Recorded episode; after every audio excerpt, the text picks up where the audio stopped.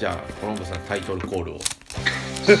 はいそれでは皆さんお久しぶりです。関西クラスタラジオ第何回、わからないですえーまあ第1回でいいですね。あリリリカンリ関西クラスタラジオ。ゼロから始める、はい。えー、コロンブスです。えー、翔平です。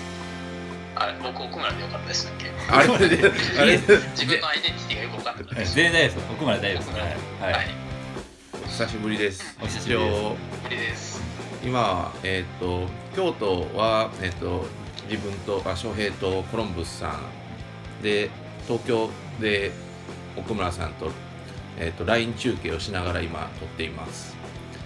ね。なんか LINE 中継の未来感やばいっすよね。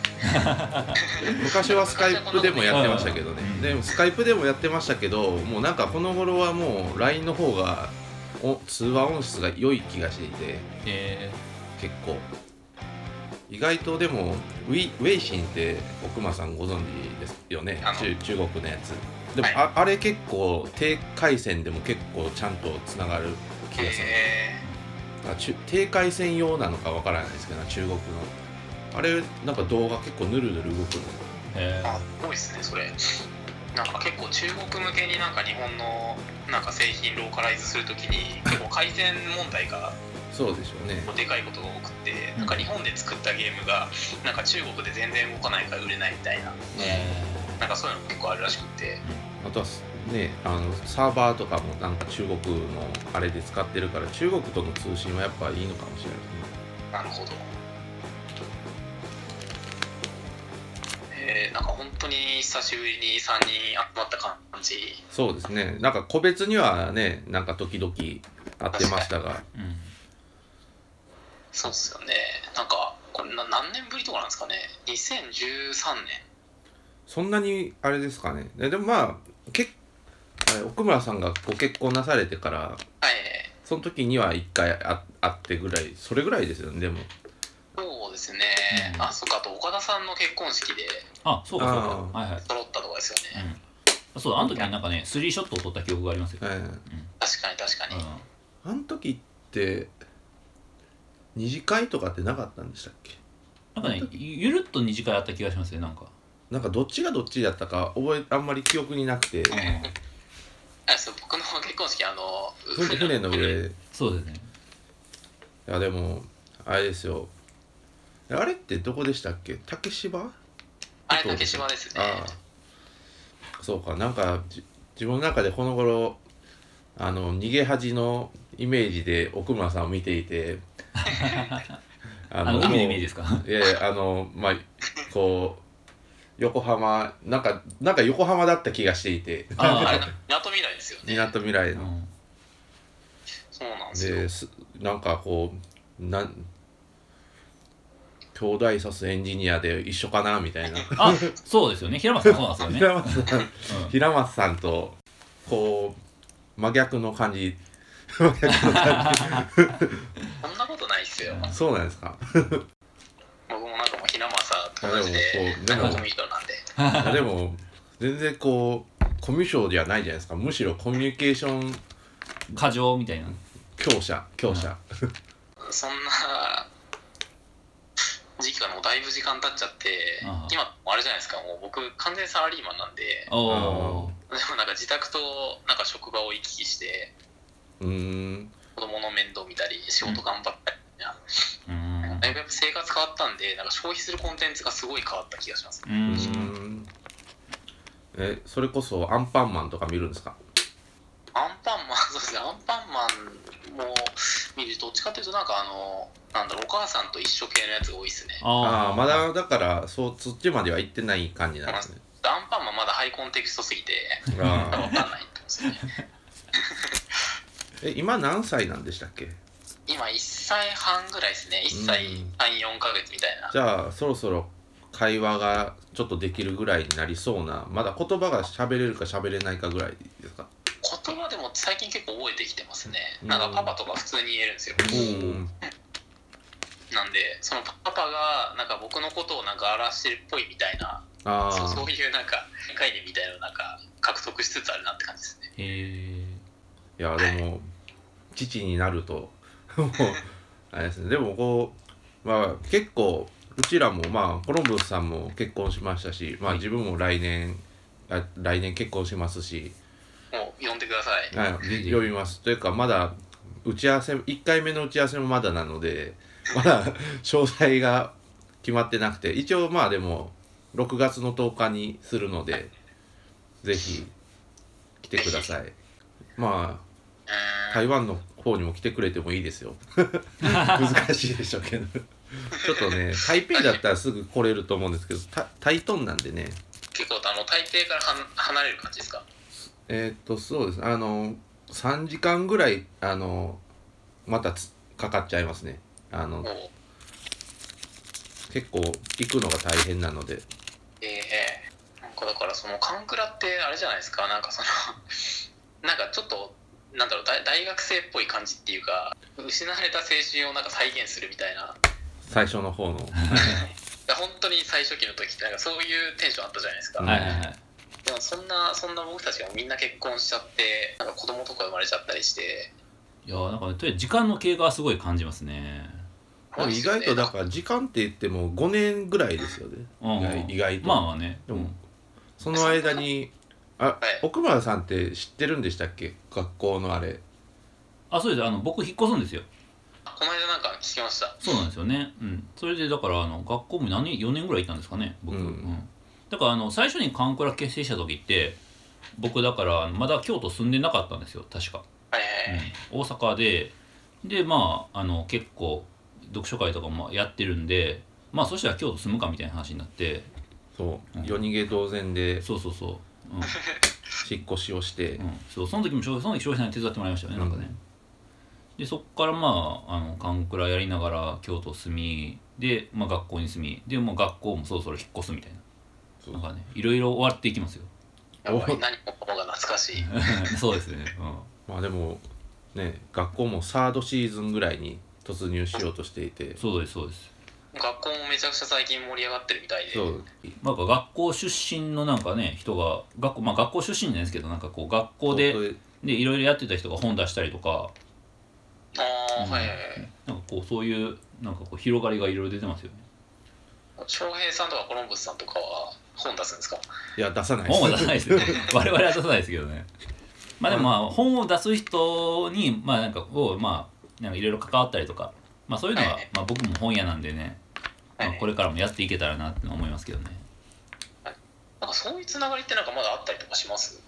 えっとね。はいなんか僕サラリーマンになって完全やっぱビジネスビジネスしちゃってたじゃないですか。はいはいでなんかもう2年ぐらいもなんか全くそういうのがなかったんですけど。あずっとだから学校にいるから結構ずっとああれなんじゃないですかね。あうん。なるやっぱりこう変わらない場所場所がでなんか入れまあコンテンツは入れ替わってますけどはいはいはいやっぱ場所があるっていうのは重要だなっていう感じがしますね、東京の方であんまりそういうこうねなんか場所はないんですかね？いやーないんじゃないですかね。本当に超ローカルなところではあると思うんですけど、うん。なんか前もラジオで話した気がするんですけど結構東京ってもう移動が激しいじゃないですか、うんぱりなんかそういうなんかホットスポットみたいなのがなんかできにくい感じはすごいするんですよ、うん。うんうん言うても猫町みたいななんか超システマチックな読書会とかそういう感じじゃないですかねうん。東京、うん、逆にだから東京だと規模がでかくなりすぎるのかもしれないですねそうやってたら。次第にこう有名になって。はいはい。まあ京都はそんなにね規模もあれですし10人20人ぐらいでずーっとやってるみたいないそう。や京ですよね。京都は本当にねなんかこうだらだら生きれますよ。うん。そうっすね。何も変わらなく生きてる生きれますからねなん僕あれなんですよね。だから京都いた時にもうあまりにも居心地よすぎて、うん。それいいのかなって一瞬思っちゃったことがあって、うはいはいはいはい。それでなんか東京の方に来たんですよ。うんうんうん。あななんかるほど東京は東京でなんかすすごい忙しすぎるんですよ。うんうん。ちょうどいい場所ないかなっていうまあ僕の理想はだからなんか東京に住みでもう一個京都に家も持ちみたいな。行ったり来たりっていうのが理想ですね。あ翔翔平さんタイプですか？そんなの自分家はないですけどまあでもどうですかね。東京東京に憧れはありますか？コロンブスさんは。東京ありますよありますあります。あの東京やっぱり面白いこといっぱいありますよね。うん。そうっすね、うん面白いこといっぱいあるんですけどそうコンテンツ型みたいな感じのところもありますよね。なんあかそうかもしれない。本当なんか自分の足でどんどん行かないとうん。追いつけないっていうか、うん。なんか全部見ようってなると大変ですよね。だから僕はあの京,、まあ、京都にいる時点でなんかなんか何もかもは見れてないので、うん。はい。う そ そんなことないじゃないですか。いや本当に。いやなんかああの展覧会行くの忘れてたみたいなことたまにあるので、ああうん。そうですよね。だから東京さんなんか精力的に動ける人だったら全然いいと思うんですけど、うん、なんかやっぱりなんかその週末家庭がありますみたいな感じになっちゃうと極端になんか消費するコンテンツが少なくなる気がするんですよううん。んっていうことを考まあえてずっと都心都心に住み続けるっていうのはできないですからね。あの子供とか生まれちゃうと。ね都心に子供っていうのはまあでも大変ですもんね。そうですね。まあどこ行ってもそれなりの大変さはあると思うんですうん。うん。け どでもはいなんか文化を仕事にしてる人ってだからね本当にすごいと思いますよ。ずっとだって映画を見続けアートを見続け文学読み続けるわけでしょ、うん。うん、これはすごいなんか なんかでやっぱでやっぱりそういうのができる人っていうのがなんか生き残っていくわけじゃないですか、うん。まあスポーツ選手と一緒ですもんねそこら辺ん。言う言ってしまえば。になんかこの間メロンさんも似たようなこと言ってましたよあほんまですか？たまにやっぱり書けなくなる時があるらしくてそういう時とか結構やっぱりなんかなんかジレンマになるみたいなえ話されてましたね。ー、うん。だからねやっぱ仕事で続けれるっていうのはなんかこうなんかねなんかすごいなんかね全然別の筋肉を使ってる感じがするんですよね。うん。なんかその好きなことを仕事にできるか問題ですね。そうですそうそう。うんなん。かライフワークとライスワークみたいな。そうあそうそうそうそう。本当にでもそれこそあのこの前あの石原さとみが主演の「光悦ガール」ってドラマがあったんですけど光悦ガールはだからファッション誌のライターになりたいんです。あライターっていうか編集者になりたい石原さとみが光悦うん部にずっといるみたいな話なんですけどでもだから本当に好きなだから石原さとみは最後らへんに一応ファッション編集者の方に行きかけたんですけどでもそのじこのじ今のこの仕事のこ方も大事だからっていうので今高越の方を取ってで取った自分に対して悔しいと思ってるんですけどでもそれが自分なんだみたいな感じで最後納得するんですよね。だから好きな仕事を追いかけるのもいいですけどでもなんか今の仕事に対しても誇りを持つっていうのもすごい大事なんじゃないかなって思いながら見てましたけど。うん。本当にこの頃、まあ、まあ0年代も終わって日常系がまあ終わってこの頃お仕事系みたいなアニメがどんどんと増えてきてまあニューゲームとかはいはいはい。まあまさにとかなんかありました奥ね村さんは見た方がいいと 思いますけど。この間なんか京都に行った時に翔平さんに激推しされてちゃんと本編見れてないんですけど、まあでもうわーってなるかもしれないですけど。ちょっと仕事を思い出しちゃって辛い。でもこうお仕事系みたいのがどんどん増えてきててで今回の逃げる逃げるが逃げるは恥だが役に立つもまあいわゆるお仕事系の一つだと思ってて、まあ、恋愛もおしお仕事なんだみたいな話じゃないですか。まあそういう思考実験ですよね。そう思考実験もそうですし、なんか結構まあ何なんですかね。ちょっと見てる層の年代が上がってきたっていうよりもなんかそういう考え方が一般的になってきたみたいな感じがするんですよね。うん。この2016年僕もなんか最初は結構なんかそのアニメとかを消費まあコンテンツ消費してた世代がだんだんなんか子育てとかするようになってその人たち向けにどんどんカスタマイズされてってるのかなって気がしたんですけどうん。やっぱなんか社会的にもそういう雰囲気になっちゃってるみたいな感じなんですかね、なんか今年はすごいこう仕事をテーマにしたドラマが多いな おドラマもアニメも多いなっていう気がしててなんか仕事をきっちりしてるっていうことになんかすごい人が魅力を感じるっていうのはあって、うんなんかシン・ゴジラとかもそうなんですよね。うんああ、うんなんか確かに職人っぽい感じしますそうそうもんねそう。でなんかそういうのになんかまあリアリティを感じてるっていうのはあると思いますね。だからちょっと前の半沢直樹とはまた違う気がするね。半沢直樹はどっちかっていうとこうエエンタメって感じじゃないですか。えー、なんかフィクションって感じですフね。ィクションっていう感じでしかもまああれどっちかというと水戸黄門みたいな感じじゃないですか。完全懲悪でこうやったやったぜみたいな。うん。でもそういうのでもなくなんかすごいあのまあ逃げ恥もすはすごいこう別の愛のありかあり方みたいのをなんか提示したんじゃないかなっていう気がしますけどね。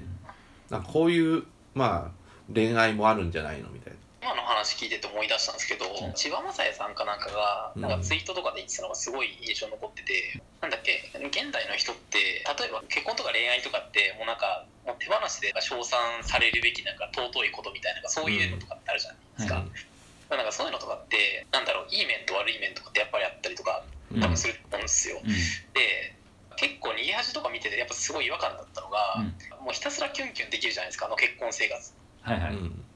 でなんかそんなになんかずっとキュンキュンし続けられる生活とかって多分ないじゃないですか、うん。うん。結婚とか恋愛とかのすごいなんか気持ちいいとこをなんか本当に綺麗に切り出してるなっていう印象を持って、うんうんなんかそういうなんか気もなんだろう。なんか仕事とかも多分やってて楽しい時もあればなんかしんどい時もあるんですけど、うん。なんかそういうしんどいところをなんか隠してくれるっていうか気持ちいい瞬間だけをな再現してくれるみたいなそういうあれがあったりするんですかね。うん。あまあうえっとね逃げ恥に関してはね僕なんかそれはなんかこう釣りというかはいなんかこうそのラブラブなんか平正さんかわいいガッキーかわいいみたいなのを釣りにしてはい。結構ねえっと調子に乗ってそれで見てたらなんか結構リアルなものにふと触れるみたいなうなんかそういうそういう構成にはなってると思うんですよ。うん。あ。なんかちょっといい方向に触れかけたら、うん、ちょっとなんかガツッとそうそうそう。入ってでそれをまたこう2人で。うん、なんか最終回とかはだからそのそのラブラブな夫婦がなんかえその家事の分担とかの話し合いの結果ギスギスするみたいな。はいなんかこうそういうリアルな描写とかもあったりして。だから今まで仕事としてガッキーはあの家事をしてきたから完璧なお奥さんだった。うん。ただいざまあそれが普通の結婚っていうステージになるとまあ実際は普段はそんなに家事完璧にしないしでまあガッキーもあの別の仕事をやり始めるんですけどそっちの仕事も大変だからじゃあ平松さんやっといてよみたいな。で頼んだ仕事なんでできてないの？うんみたいなそういうまあよくあるはい話もあってでもそれはそれでだからやっぱりこうその逃げ恥は結構いろいろと毒があったりするんですよね。このなんかじゃあ時々なんか現実を見せつける感じなんですね。うんそうなんですよ。でもだからそれもだからそそういったこともやっぱりこう仕事一回だから仕事っていうフィルターを通すことでいろいろ見えてくるわけなんですよね。はいはいはい。なんかああなるほどな。いわゆる結婚っていうものをちょっとメタ的に見てはいこう分解していってなんか再構成したっていう話それなのかなでなんかその呪いが解けていく感じなの？うん、そうです。だから結婚は大変だっていう呪いとかもある意味溶かしてってる気がするんですよねうんうん。ああ、まあそうかだからなんかで結婚って素晴らしいい。ものでもないんですよねそれは、まあでもそうしてみるとまあ2人まあだから最初だから合理的に結婚っていいものっていう話だったんですけどもだんだんとそれが乗り越えられていく感じが。だから合理性だけじゃなくてもっといろいろとなんか結婚について考えさせられる話だったのかなみたいなんかね逃げ恥ってだからすごいなんか開かれた結論になっていてなんかこういう夫婦が正しいんだよみたいなリベラルで正しいんだよみたいな像って出してないんですよね。うん。なんかこうずっと2人でこう話し合いをしながらなんかこういう風に進んでもいいしダメだったらまたやり直せばいいみたいな。なんかそういう風なあの終わり方になっていてだからなんかこう正しい結論でなんかその結論の出し方に対する結論みたいな。うん、だから2人がやっぱり対話してるシーンがすごい多いんですよね。うんでなんかこうしたらいいんじゃないかああしたらいいんじゃないか。まあ雇用主とあのこ労働者の関係としてもまあ読みますしまあそれが家族としての話し合いでもありますけどすごいこうお互いの意見を言い合いながらこう。結論を出していく。まあやっぱり話し相手大事だよねって思いましたよね。確かに。なんかめちゃくちゃ これです。うん。この踊り。昨日も昨日なんかうちの会社仕事納めで忘年会だったんですけど踊ってましたよみんなで。マジですか？え翔平さん踊れるんですか？ちょっとコロンブさんも踊れますよ。僕かなり踊りますよ。僕ね6割ぐらい踊りますね。マジですか？はい。あれね楽しいですよ。僕はあれですねもうピコ太郎しかやらされてないですね。あー。でもピコ太郎はある意味こうピコ太郎をピコ太郎を超えられないじゃないですか。なんかこう笑いとしてのあれを。どどうなんですかね。なんかでもピコ太郎ってどっちかというとなんかミームみたいな感じじゃないですか。まあ、うんなんかそれをやってること自体がなんか大事っていうか。なんかあれはなんかこうすごい外人受けするネタらしいんですよね。シンプルでなんかこうなんて言うんでしょうね。なんかこうこのえこの唇が唇の感じでなんかたのうん楽しいみたいな、そうっすよね、こういう感じ結構今年なんか割とコンテンツがブロックバスター的に広がるコンテンツが結構あった気がしたんですけど、うんうんううん。んだからピコ太郎となんか恋ダンスって両方ともなんか YouTube とかでえ広がってますけどだからやっぱピコ太郎の方がやっぱりこう世界性があるんですかね。普遍性があるんですかね。やっぱなんか恋ダンスはやっぱ日本しか行かないじゃないですか。まあ英語じゃないっていうのもありますけど。ーなんなんですかねそれもあるにはある気がするんですけど英語圏の人とかから見たら面白い日本人とかがあ英語でなんか変なことやってるって結構それだけで楽しいじゃないですか。あ、うん、おお多分しょそういう商品のされ方されてる気がするんですけどあそもそもそんなに広がってるのかなってのがちょっとよくわかんなくて、うん。なんかピコ太郎みたいな尖った芸とかって世の中の1%ぐらいの人には刺さりそうじゃないですか。うん。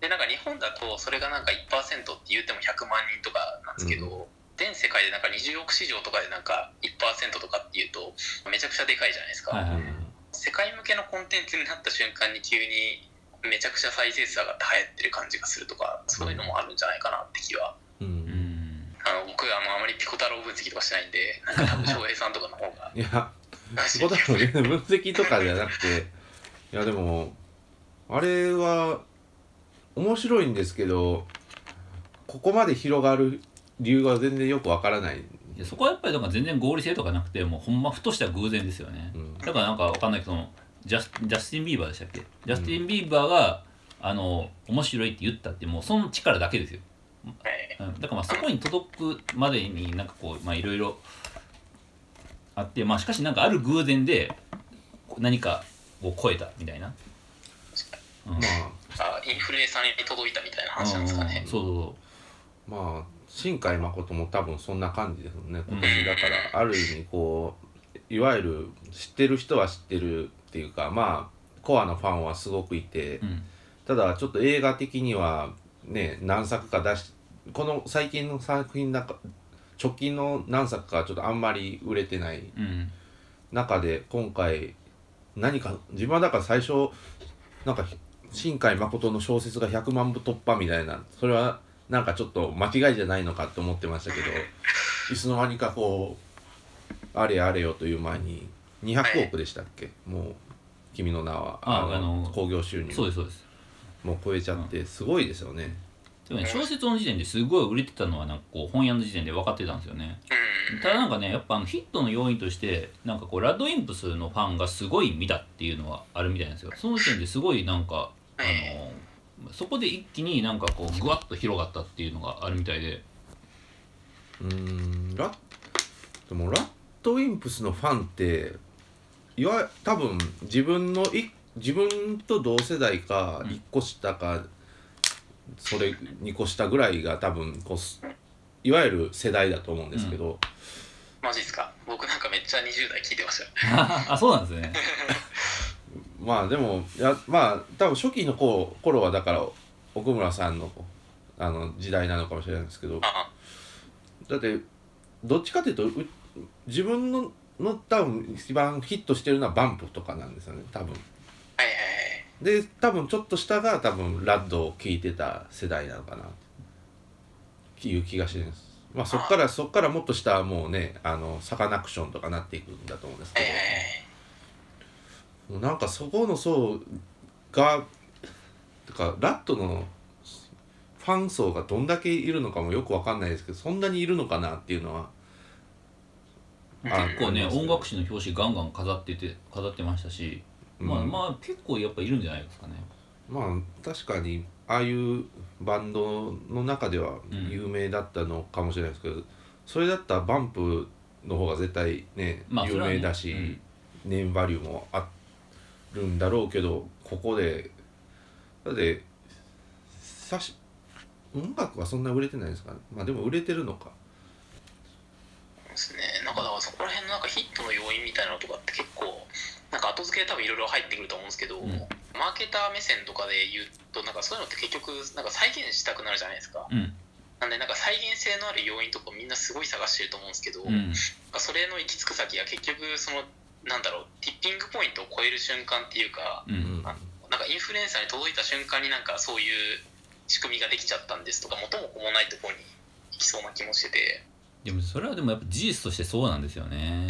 うん。んなんか知んないけど流行っちゃったみたいな状態ができてで結構なんかその流行ったものに対してなんか後から説明をかぶせるってなんか割とできるじゃないですか、うんうんなんですけどなんかそれが本当に再現性があるのかなとかっていうのとかもちょっとよく分かんなくて。でもあれですよね。PPAP は結構狙って流行らしたんですよね。確か。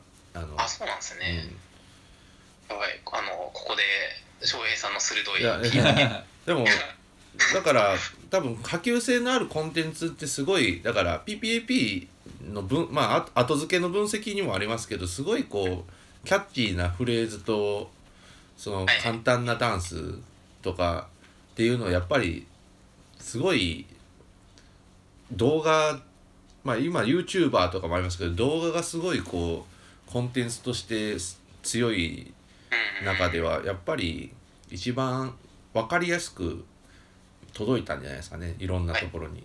でもなんかそういう分かりやすいネタとあの例えばダンスみたいな多分いっぱいあるじゃないですか、うん。その中でなぜ PPAP が売れたのかなると、まあ、なかなか分析は難しいと思います、難しいですね。まあ、だからやっぱりなんかこうある程度良質の球をいいろいろいろんな方向に投げてみるみたいなことしかないんじゃないかっていう気がしますね。でなんかそれがなんかラットファンに刺さったらなんかラットコミュニティではなんかめちゃくちゃ熱量上がって、うん。それがなんか隣のコミュニティになんか飛び火したらなんかどんどん感染してってそうそうそうそう、でかくなるみたいなうん。感じなんですかね、多分はい、うん。シン・ゴジラとかもそんな感じなんじゃないですか。やっぱあんのってなったらこういわゆるこうねサブカルとかそっちのファンはもう絶対見に行かなくてはってなるだろうし。やっぱこうシナジーっていうか今までこうそことそこがくっつくはずじゃないところをやっぱくっつけるっていうのはすごいあれなのかなって思いますけどね。で結構意外と遠いこうコミュニティを超えちゃった瞬間にやっぱり何かすごいあれが生まれるのかなと思います、うん。なんかあの PPAP とシン・ゴジってなんか結構真逆の感じで流行ったのかなって気もちょっとしてて、うんなんかシン・ゴジめちゃくちゃ僕好きだったんですよ。うんうん。なんかあれ見た後になんかめちゃくちゃ語りたくなるじゃないですか、うん世代とかはなんかエヴァの文脈でいろいろ話したくなっちゃうし、で結構あれってやっぱりその東京のなんかリアルな街が舞台になっててうちの近所とかもなんかゴジラになんか壊されるんですけど、えなんかそういうのとかでもやっぱり話せるじゃないですか、ーうん。で結構なんかその生物学クラスターとかなんてあはは。なんかミリオタな人たちとかがなんかそういうオペレーションの話とかをしだしたりとか、うん。結構なんかそういうのが盛り上がってた気がしててなんかめちゃくちゃ情報型っていうかいろんな情報詰め込みすぎてフックがめちゃくちゃあるから、うん。誰かしらなんか引っかかるみたいなうん。うんそういうのがなんか信号字で PPAP とかって逆になんかなんだろうフフックとかなんかもうもはやないんだけど簡単すぎるっていうかそのシンプルすぎるからみんな真似できちゃうっていう。うん。なんかそのシンプルすぎるのとか複雑すぎるので両方とも売れちゃいましたみたいな。うん。ただねだからあの情報量多すぎるだけでもやっぱりダメなんですよね。そうなんかこうそれがあのなんて言うんでしょうね。やっぱよくできたフックであることが必要ででまあ PPAP とかだから、まあ、シンプルだからいいっていうわけでもないけどシンプルなものがそのシンプルなよう伝わりやすいシンプルさっていうのは何かあるんですよね。うん。やっぱりそこはやっぱなんかこう人体のなんかインターフェースとかっていうのとやっぱりいろいろ関わりがある気がするんですよね。僕だからなんか僕 PPAP でなんかこうこの唇の感じが僕すごいなんか大事なのかなって思いましたなんかそそういうそんな気がしました。なんか宮崎駿みたいな。ペンパイナッポーみたいな,、うん。なんか言葉の響きとして面白い。うんでもとはいえやっぱりね基本偶然ですよこれは、うん。うん、だからまああのやっぱ続けたもの勝ちみたいな言葉があるじゃないですかネットとかで、うん、だえからそういう感じでなんかこうある程度のクオリティのものをあの作り続けることで確率的にヒットする可能性が上がるというかね、うん。まあ、まあしかしとはいえなんかこうなんかみんながみんな報われるとは限らないっていうなんか残酷な現実もあり。まあだからさ,、まあ、さっき話をしてた、まあ、メロン先生もそうですけど、やっぱ書き続けられることっていうのはすごいすごい。と思いますね、そういう意味でも。でやっぱりなんか一発なり二発なり当たるっていうのはやっぱりすごい幸運なことですね、うん。うん。でまあそれが、まあ、一発なり二発なり当たればあのその分あの今後もまた売れるっていう可能性は格段に上がると思いますし一発や言いますけど一発も当たらない人はやっぱりこれからも当たらないんじゃないかな、うん。うん、なあおかんくらラジオも続けますか？だらだらとね。だらだらと。いやでもっていうかなんかこう別に、別に爆発的なヒットとかを望んではいないですけど全然、まあだからそそう。望んでるわけじゃないですけど、まあでも続けることが大事なんじゃないですか。まあ、考えなかわかんないけどなんかとりあえずなんか続いてますからね。うん。なんかだからまあここまでなんか立場とか変わっちゃってもいいっすよねなんかたまにラジオでうん。なんかみんなで集まって話すのとかうんなんだかんだでなんか喋るネタいっぱいありますからねうん。まあでもことなんか去年とかはすごいコンテンツがあんまりなかったイメージなんですけど今年はすごいコンテンツが多か多いイメージがうん、あります、爆発的なヒットが。もうそのすごい不思議な感じですよね、うん。そうですよね。まあちょっ2016何が起こっちゃったんですかね。と、うん。なんかいい感じで例えばあの震災みたいなものも消化したっていうのはあると思いますね、うん。どっちもだって「君の名はゴジラ」も震災がテーマですし。まあそうですね。テらーマの一つは少なくとも震災はあったでしょうね。でそれがなんかこうあまりに近すぎるとちょっとなんかこう素材として扱いきれないんですけどある程度時間が経ったことでまあえっとちょっとあの自由に扱いやすくなったというかな。うん。そういうところはあると思いますね。まあ確かに5年とかっていう時間軸ってなんかちょうどこういうあれかもしれないですね。なんかみんなが忘れかけてるんだけどなんかぼんやりとうんその時がまだ心象が残ってるみたいな、そうですね。だか結構なんらすごいかそういう服が引っ掛けやすいみたいな状況が生まれてたのかなっていうのは確かにそだから震災の直後とかやっぱ局所的なその誰々まあ震災被災者のインタビューとかまあそれこそ個人の記憶の話がされると思うんですけどやっぱりもう今はだからもうそ震災まあ日本全体が感感じていたことみたいのがぼややんとこうイメージできるようになってきていてそれをだから再構成してさ作品として描き直したのがやっぱり両方の作品なのかなっていう感じがしますけどね。やっぱりこう震災をテーマにした作品っていうのはていうかまあ作品じゃなくてもまああ多分あらゆる物語の中で何かしらこうインパクトを与えてるような気がしますけどね。だから僕なんか「シン・ゴジラ」を見て感じたのはねなんかこう現実と虚構のなんかすごいかっこいい場面っていっぱいあるわけですよ。かっこいいというか印象深い場面みたいな。はい。それをいかにうまくコラージュしてかっこいい画面を作るかっていうのに終始した映画だと思ってて。うん。なんかこうゴジラの口にねなんかこう冷却水入れる画面場面だったりとかなんかそれこそあのなんかなんていうんでしょうねその虚構のゴジラのすごいインパクトのある画面となんか現実の人々の記憶にあるインパクトのある画面みたいなものをかっこよく組み合わせるっていうのを一生懸命考えた結果ああいう設定になったみたいなあだからなんかこうあの、まあ、物語を作る情報として、まあ、現実と虚構両方あるわけですよね。それを効率よく組み合わせた結果っていうのが「シン・ゴジラ」だったんじゃないかなっていう気がしてますね。まあ最大限快楽をうん生み出す装置みたいな。そうだ、うん、やっぱそれはすごい「シン・ゴジラ」うまかった気がします。なんかねあのご震震災ですごいなんかこう見たことないような風景っていっぱい見たわけじゃないですか。なんかあの川をあの逆流していく感じとかね。なんかああいうのをああいう人々のあの視覚あ記憶の視覚に訴えかけるっていうのは本当にうまかった気がします。まあちょっと一回40分ぐらいになったので、うん。一回切ってもう一回はい。撮り直します。はい